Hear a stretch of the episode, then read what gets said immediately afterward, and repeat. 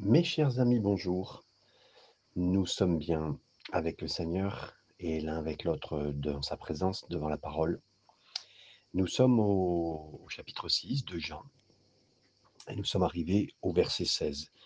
Jésus euh, a été, on va dire, suivi par des, milliers, en tout cas, qui ont vu ses miracles, miracles de pain multipliés et là, il l'a fait pour des milliers. Vous savez, j'y réfléchissais, je me disais, mais pourquoi il ne l'a pas fait pour 100 ou pour 1000, mais pour 5000? Il voulait vraiment montrer qu'un capable d'abord dans sa capacité de le faire pour euh, qui il veut, quand il veut, avec très peu, avec nos, ce qu'on est capable de lui donner à nous, de nos propres cœurs, de nos propres vies, il est capable de multiplier. Et il voulait faire pour la, la foi, pour le miracle, pour démontrer qu'il est Dieu, envoyé de Dieu, pour nous aider. Et bien sûr, heu, mal compris parce que la nourriture, heu, c'est quelque chose qui est essentiel pour tous les jours.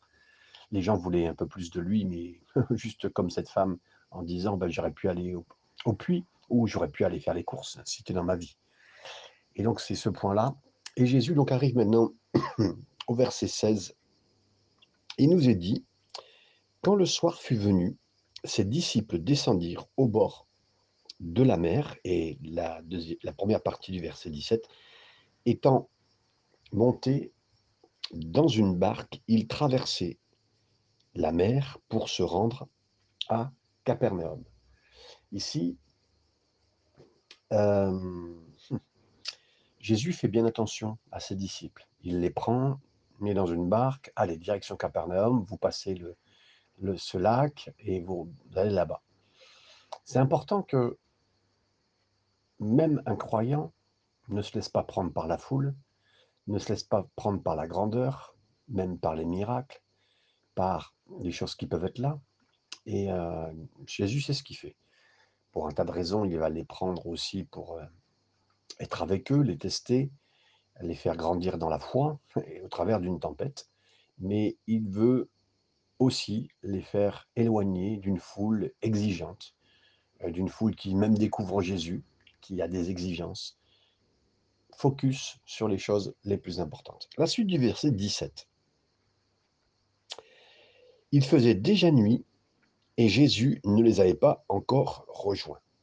On verra plus tard, entre 3 à on pense dans les 3 à 4 veilles de la nuit, ça veut dire qu'il sera entre, heu, 3:00 à 6:00 du matin. Ils sont partis le soir.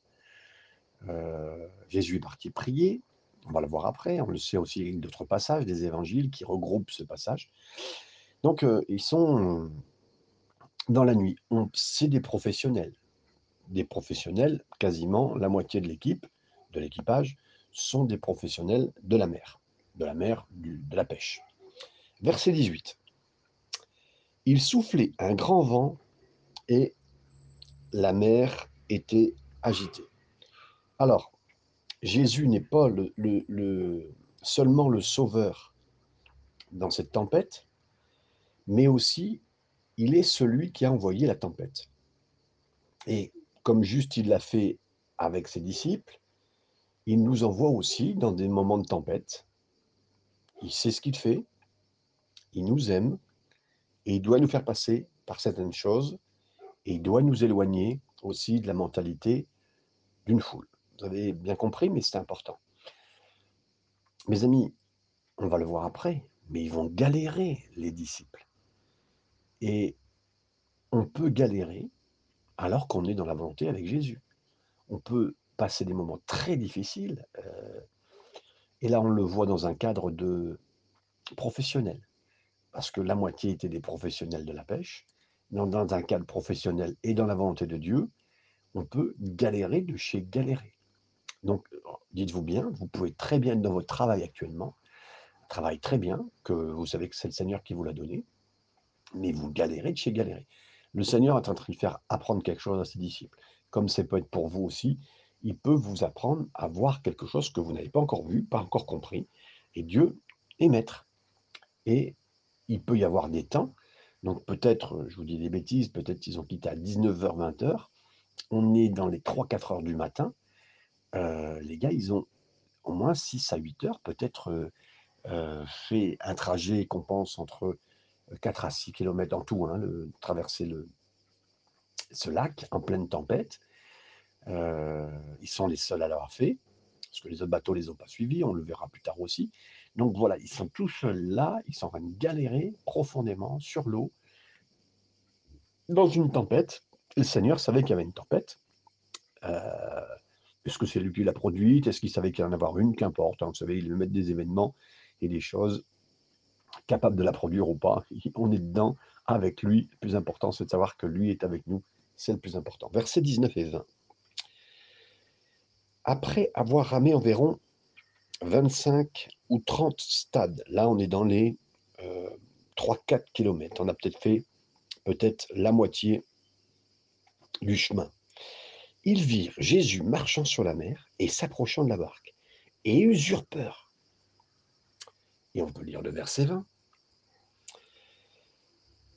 Mais Jésus leur dit, c'est moi, n'ayez pas peur. Donc là, au milieu de cette difficulté, au milieu de cette tempête, Jésus connaît le parfait moment pour venir à vous, à moi, et me dire dans mon oreille, ne t'inquiète pas, c'est moi. Ou l'inverse, c'est moi, ne t'inquiète pas. Euh, une minute plus tôt, euh, c'était trop tôt. Une minute plus tard, c'était trop tard. Et là, le Seigneur sait dire exactement le mot qu'il faut, mes amis. Exactement. Dans nos situations, il vient un moment où... Alors, écoutez bien, tout ce que les disciples vont faire, c'est le Seigneur qui a permis, qui a autorisé, les a envoyés de l'autre côté. Ils ont galéré. C'est toujours pour un but. Ne dites pas, vous êtes dans un endroit difficile maintenant, vous comprenez plus où vous en êtes, vous faites la totalité de votre vie, vous savez plus pourquoi vous en êtes là. Tout est important. Et le Seigneur ne fera pas travailler en vain. Si vous ramez, si vous faites quelque chose de professionnel, il sera avec vous. Et vous ramez pas en vain, mes amis. Sa présence change tout. Sa présence fait la différence dans nos problèmes. Il nous a dit d'y aller, on est dans sa volonté. On rame pour lui, pour la direction, pour la volonté. Et on est là, mais il vient. Là, il dira le terme en, grec, un ego eimi. Ce n'est pas le terme qu'il utilisera plusieurs fois dans l'évangile de Jean qui dira c'est moi le je suis. Il dira un je suis, mais qui n'est pas le je suis, entre guillemets, euh, que euh, Dieu a employé la première fois qu'il s'est présenté à Moïse. Donc il n'y a pas notion de divinité dessus, même si on pourrait, euh, voilà, on pourrait extrapoler, mais ce n'est pas du tout le point, en tout cas dans le grec ici précisément. Ils ont eu peur de lui, ils ont eu peur à cet instant parce que Jésus marche sur l'eau, donc là, au-delà de leurs circonstances, ils ont déjà vu un miracle du pain, maintenant ils voient Jésus marcher sur l'eau. C'est pas du tout évident pour eux et je ne me mets pas du tout à leur place. Le verset 21, le début. Il voulait donc le prendre dans la barque. Donc Jésus n'est pas rentré, n'a pas sauté dans le bateau. Il ne force, il ne se force pas lui-même de rentrer à bord de notre bateau. Les disciples l'ont reçu et euh, je crois que moi comme lui et lui comme euh, vous, et comme les, les, disciples de, de basse bateau, euh, oh, merci Seigneur, heureux de te voir, hein, parce que là, je ne sais pas où on allait, Seigneur, et, et, je suis content que tu sois là. Et comme le disciple, c'est sagement qu'on l'accueille dans notre bateau à un moment si décisif hein, de nos vies. Et la suite du verset 21 nous dit, il voulait donc le prendre dans la barque, et aussitôt la barque aborda au lieu où ils allaient.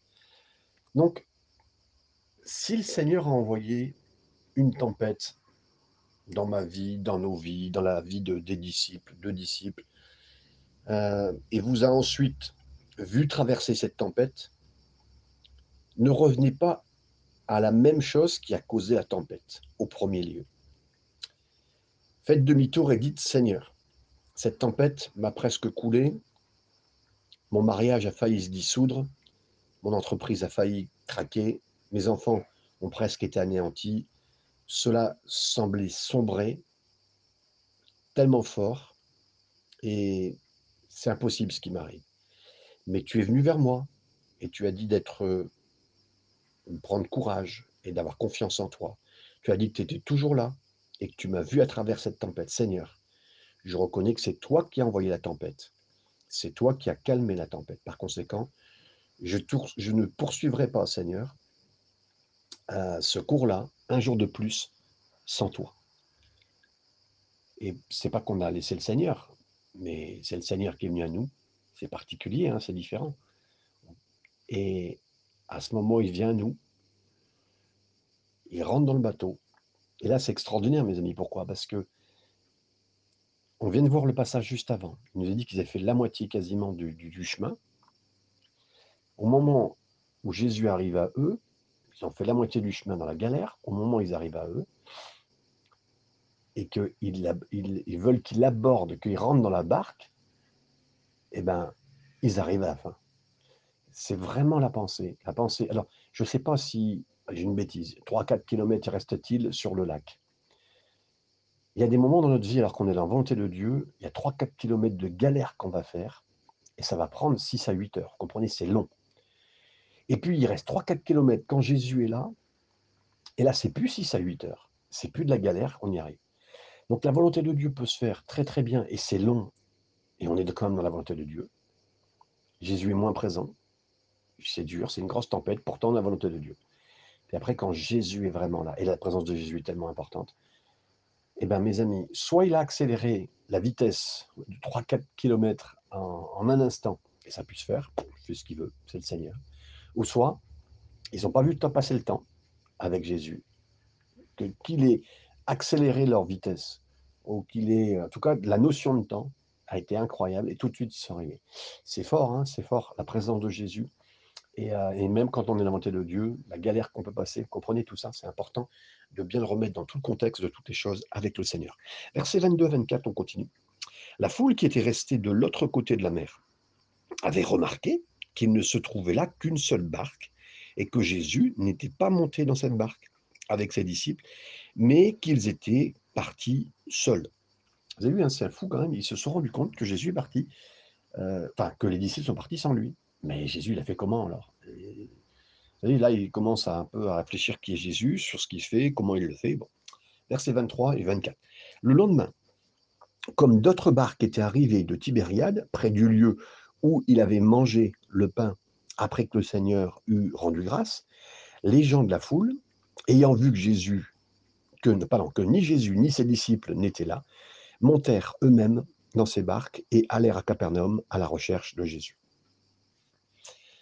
Donc là, ils ont réalisé que Jésus n'était plus parmi eux. Le jour après qu'il les ait nourris, la multitude commence à regarder par rapport à Jésus à Capernaum. Pas simplement d'être avec lui, mais d'aller vers lui, de le chercher, de le voir, d'obtenir quelque chose de lui. Ils sont toujours restés dans la même chose. Vous savez, c'est beaucoup plus que d'habitude, mais ce, chapitre aujourd'hui correspond bien à notre génération. Ils seraient intéressés par Jésus, hein, si Jésus s'occupait de la, consommation, de leur consommation. Allez, Jésus, apporte ma consommation. Euh, et occupe-toi de ce que je vais acheter au magasin, occupe-toi de tout cela. Seigneur, occupe-toi bien de moi. Ils cherchaient du pain. Jésus se refuse à des gens comme ça. Euh, et ils auront leur Dieu. Hein. Là, ils auront leur Dieu. Ils auront leur Dieu de la consommation. Vous comprenez? Et euh, ils se refusent à, répondre. Et donc là, on va contre aussi l'évangile de la prospérité, qui veut dire automatiquement tout va bien, toute la nourriture est là, toutes les finances sont là, toute la consommation est là, tout ce qu'il faut. Non, le Seigneur n'est pas pour ça. Il n'est pas du tout pour ça. Et c'est dans une autre dimension. Il nous amène et il fait ce qu'il faut. Je reviens aussi sur, juste il y a quelques instants, nous parlions de la fin de la tempête. Dans un autre passage de Marc et Luc, on voit aussi cette tempête, et on sait que Jésus leur avait donné chacun un des paniers. On sait aussi que Jésus redira à ses disciples qu'ils ont manqué de foi. J'ai donc le Seigneur a fait aussi ce test avec chacun avait entre leurs jambes tout en pagayant, en ramant, ils avaient chacun un panier d'une hauteur d'humaine une hauteur humaine, il y avait 12 paniers, un pour chacun, avec la preuve de ce qu'il avait fait avant. Il les fait passer dans un autre test, test de la foi. Ils ont vu que le Seigneur pouvait monter et faire des paniers, mais il leur laisse les paniers pas loin pour qu'ils aient encore la foi. Et après, avec les rames, ils rament, ils rament, ils rament. Mais voilà, euh, le Seigneur reteste maintenant, étire leur foi, tout en laissant un symbole de la foi précédente entre eux, pas loin. J'ai été fidèle, je serai là encore demain. C'est pour ça qu'il peut leur dire demain, est-ce que vous avez écouté Vous avez foi en moi, hein, vous comprenez? Et là, ils sont tous là à galérer, mais le Seigneur a appelé leur dire, voilà, je fais encore un test pour votre foi, il a fait cela. Bien sûr, le peuple cherche Jésus pour le pain, euh, Jésus nous cherche pour la foi, et ça c'est autre chose. Versets 25 et 26, on continue. Et l'ayant trouvé au-delà de la mer, donc c'est-à-dire que là, ils n'ont pas eu peut-être assez de bateaux pour eux, les 20 000 personnes, hein, mais certains ont fait le tour peut-être du lac en pied, d'autres bateaux.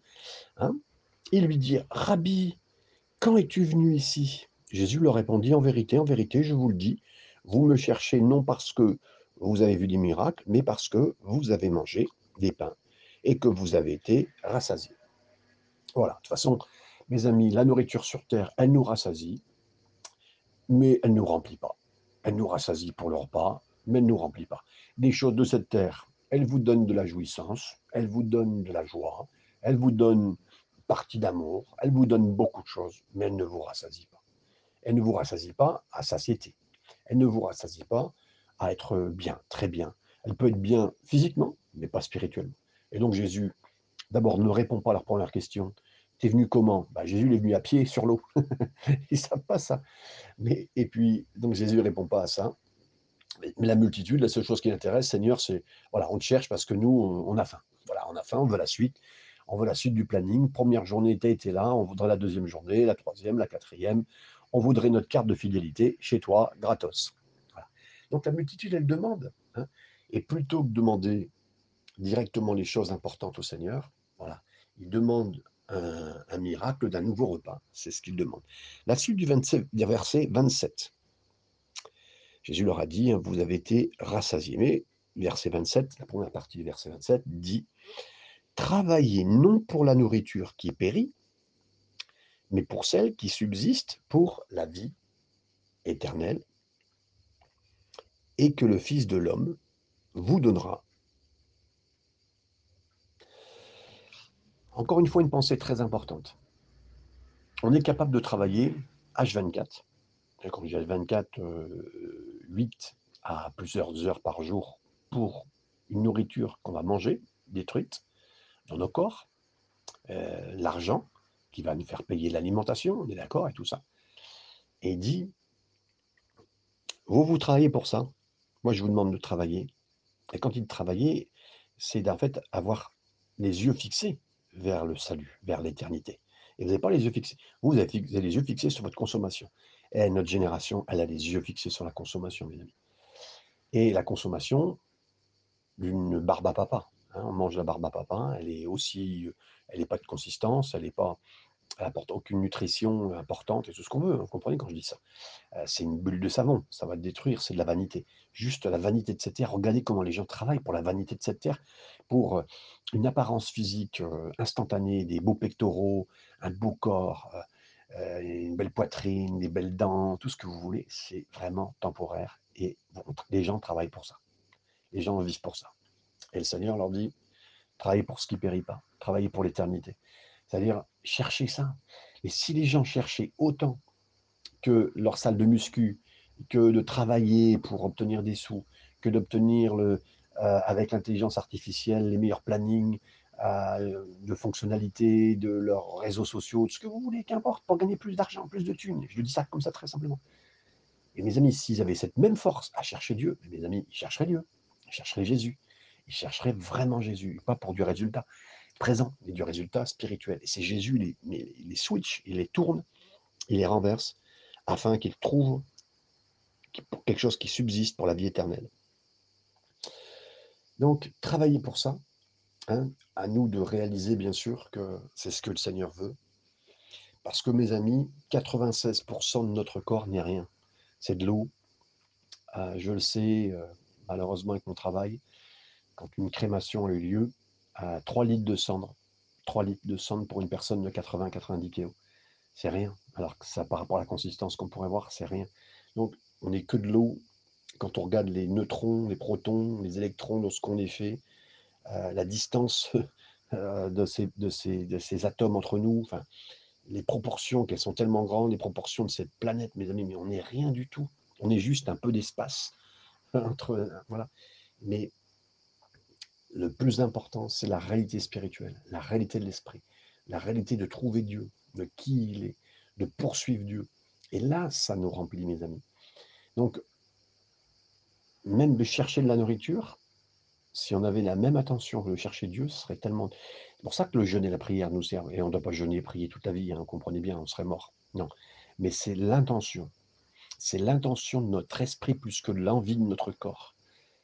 De remettre bien Dieu dans le contexte de nos vies, corps, âme, esprit. Et de replacer dans ce contexte. La suite du verset 27, on continue que le Fils de l'homme vous donnera, car c'est lui que le Père, que Dieu a marqué de son sceau. Certains disent, euh, les commentateurs disent qu'à l'époque, certains pains, baguettes, petits pains, comme vous voulez, le euh, fabricant la baguette, le boulanger, on dirait aujourd'hui, il mettait un petit seau, il mettait quelque chose qui remarquait, qui prouvait que c'était son pain. Et là, il dit, ben moi, le pain du ciel, le pain de Dieu, il y a ma marque sur moi il y a quelque chose qui fait que, voilà, vous prouvez, je, vous prouve, enfin, Dieu vous prouve qu'il m'a envoyé. Et voilà, je, suis, je porte la, marque de Dieu, son cœur, pas simplement la marque, mais son cœur, il vous aime, il veut faire quelque chose avec vous, il veut vous bénir. Versets 28 à 29, ils lui dirent, mais que, devons-nous faire pour faire les œuvres de Dieu? Jésus leur répondit, l'œuvre de Dieu, c'est que vous croyez en celui qui l'a envoyé. Ah, là, ils veulent tout de suite replacer euh, qu'est-ce qu'on doit faire pour chercher l'œuvre de Dieu L'œuvre de Dieu. Hein, l'œuvre ou les œuvres, hein, qu'importe, c'est la même chose. On pourrait réduire les œuvres en une œuvre. L'œuvre de Dieu, c'est quoi? Ben, L'œuvre de Dieu, c'est simple, c'est très simple, c'est de croire. Croire en celui que Dieu a envoyé. Nous, on voudrait faire, on voudrait agir. Dieu dit, tu crois. Fais pas, fais pas, t'as pas à faire. Crois. C'est tellement autre chose. Et eux, ils voudraient, bien sûr, parce qu'ils sont dans la mentalité de, fonctionnalités pour obtenir de l'alimentaire, euh, la nourriture, l'argent, le, bien-être, la beauté, tout ce que vous voulez, tout ce qui est euh, la culture du corps. Mais Dieu amène à la culture de l'esprit. Et on ne diminue pas la culture du corps, elle est importante, mais elle doit être replacée dans un autre contexte. Elle doit être mise à sa place, pas prendre la priorité de notre âme, corps et esprit. Elle ne doit pas prendre la première place, le corps, mais elle doit être replacée. Verset 30, je continue. Quel miracle fais-tu donc lui dirent-ils, afin que nous le voyions et que nous croyions en toi? Eh, mes amis, quel miracle fais-tu? Il y en a fait déjà. Hein. Il fait, devant eux il y a quelques minutes, il y a quelques, il y a quelques heures, mais eux, ils posent encore. C'est quoi les signes qui nous prouvent que tu es celui que le Père a envoyé, a demandé la foule, un jour après que Jésus a fait miraculeusement 5000 euh, euh, pour 5000 hommes, donc 25, 20 à 25 000 personnes. Il demande un autre signe. Vous avez vu, les signes, les signes, ça produit nullement la foi, alors que le Seigneur demande la foi. Montre-nous encore un signe, montre-nous encore un signe. Mes amis, on est bien d'accord, on n'est pas contre les signes, on n'est pas contre les miracles. Au contraire, Seigneur, c'est ce qu'il fait quand il fait.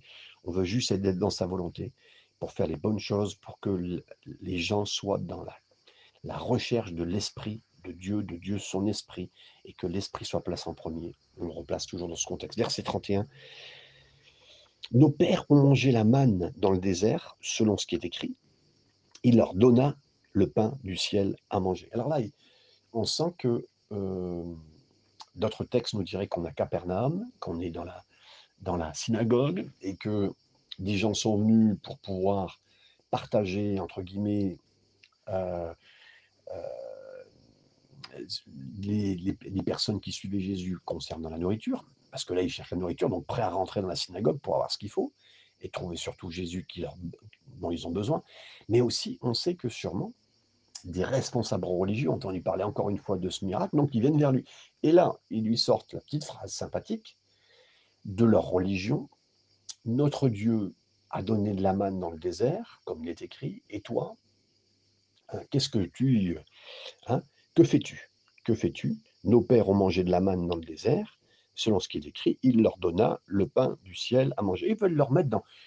Ces gens-là, ils veulent un petit peu casser Jésus euh, ils pensent à leur estomac, ils pensent même à les premiers miracles que donne-nous à manger, même nos, pères dans le désert, ils ont eu à manger de notre Dieu. Allez, vas-y, nous recontinue, il le faisait tous les jours, toi aussi, continue. Bon, verset 32, Jésus leur dit, en vérité, en vérité, je vous le dis, Moïse ne vous a pas donné le pain du ciel, mais mon Père vous donne le vrai pain du ciel. Vous savez, la nourriture, elle rentre dans notre corps, même si c'est de la manne produite surnaturellement, elle rentre dans notre corps, elle est détruite, on n'en parle plus. Et ils ont mangé cette manne, mais ils en sont morts.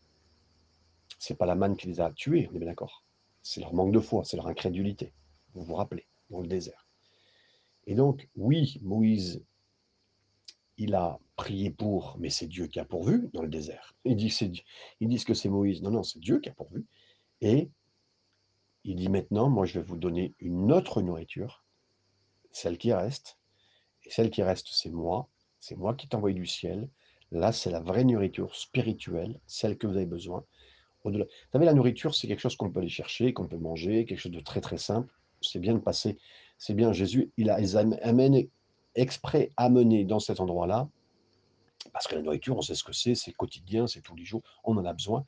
Et c'est aujourd'hui, à cause de ce que le péché a fait dans nos vies, ça paraît être l'essentiel.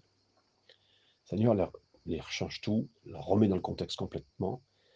Ils viennent sur ce terrain-là de la religion, de la nourriture et d'un mélange bien marié, mais le Seigneur leur dit, je suis cette nourriture-là. Verset 33, je continue. Car le pain de Dieu, c'est celui qui descend du ciel et qui donne la vie au monde. Là, il leur dit, la nourriture de cette terre, ça donne rien. Ça fait que on a faim, on a encore faim, on aura encore faim demain, et après-demain, et ce midi, et ce soir, et après-demain, et voilà, c'est tout. Mais moi, ce que je vous donne, c'est pour vivre, et pour vivre dans l'éternité. Jésus parle de quelque chose d'infiniment plus grand que la manne, il parle de lui-même et de ce qu'il a fait. On continue avec le verset 34. Et lui dire, Seigneur, donne-nous toujours ce pain. D'abord, le terme Seigneur qui est utilisé ici, ah, c'est pas le Seigneur euh, curios, c'est pas le Seigneur dans lequel on va euh, se plier, et puis tu es notre Seigneur, notre Sauveur, euh, notre Seigneur dans le sens de, royauté sur nous, de personnes à qui on va obéir. Non, non, c'est Monsieur, donne-nous ce pain, s'il te plaît. fais quelque chose, s'il te plaît. Viens, nous, viens fournir notre miracle de la consommation. fais quelque chose. Il nous parle de tout cela. C'est ce qu'ils veulent. Vous rappelez cette femme dans Jean 4 hein, qui avait demandé, pareil, cette eau, on en a parlé.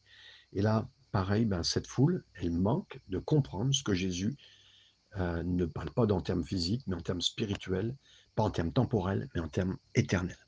Et si tout ça, vous arrivez à bien faire la différence pour vous-même, vous êtes en train d'avancer avec le Seigneur.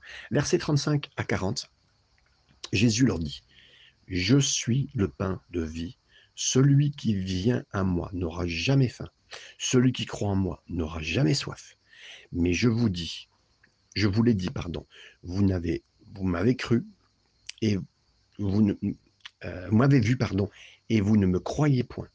Tout ce que le Père me donne viendra à moi, et je ne mettrai pas dehors celui qui vient à moi, car je suis descendu du ciel pour faire non ma volonté, mais la volonté de celui qui m'a envoyé.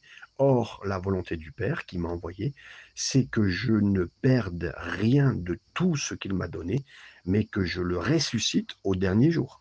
La volonté de celui qui m'a envoyé, c'est que quiconque voit le Fils et croit en lui ait la vie éternelle, et je le ressusciterai au dernier jour. Voilà. Vous dites peut-être, je comprends qui est Jésus, et je comprends ce qu'il a dit mais je suis de ceux qui travaillent pour une nourriture qui périt. comprenez ça? C'est ce que c'est ce qu'ils disent. Écoutez bien, j'ai de bonnes nouvelles pour vous. Jésus dit de tout ce qui m'a été donné, je ne perdrai rien. Regardez le verset 12, Jésus lui dit ramassez les bouts de pain, les miettes, hein, c'est moi. Hein, vous pourrez vous sentir peut-être minable, insignifiant, même fragmenté en petits morceaux de pain, mais Jésus dit, ils comprendront. Les appelés, ils vont comprendre mon message et personne ne sera perdu. Vous devez aimer le Seigneur, pour avoir dit la vérité, non seulement en vous disant comment vivre, mais aussi en disant, même quand tu as échoué, je t'ai toujours et je vais toujours t'aider, je vais être avec toi. On a manqué de, de bien comprendre ce que le Seigneur nous disait, on, on, a manqué encore de laisser notre corps parler plus que notre esprit, notre envie de le trouver. Mais Seigneur est bon, ne vous inquiétez pas, il ne nous perdra pas. Et ensuite, les termes qu'il utilise, par exemple, quand il dit je ne mettrai pas dehors, parce qu'à l'époque, quand quelqu'un euh, savait sa nécessité étant pauvre et allait voir quelqu'un de plus riche, bah, il pouvait être facilement mis à la porte. Jésus dit non, non, tous ceux qui viendront vers moi, je m'en occuperai.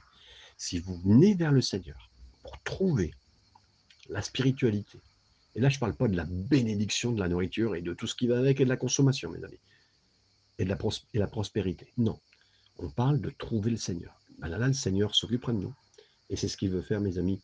J'aimerais vous le dire, j'aimerais que vous le croyiez, j'aimerais que vous le viviez. Et je sais que le Seigneur s'occupera bien de chacun d'entre vous. Que le Seigneur bénisse. Amen.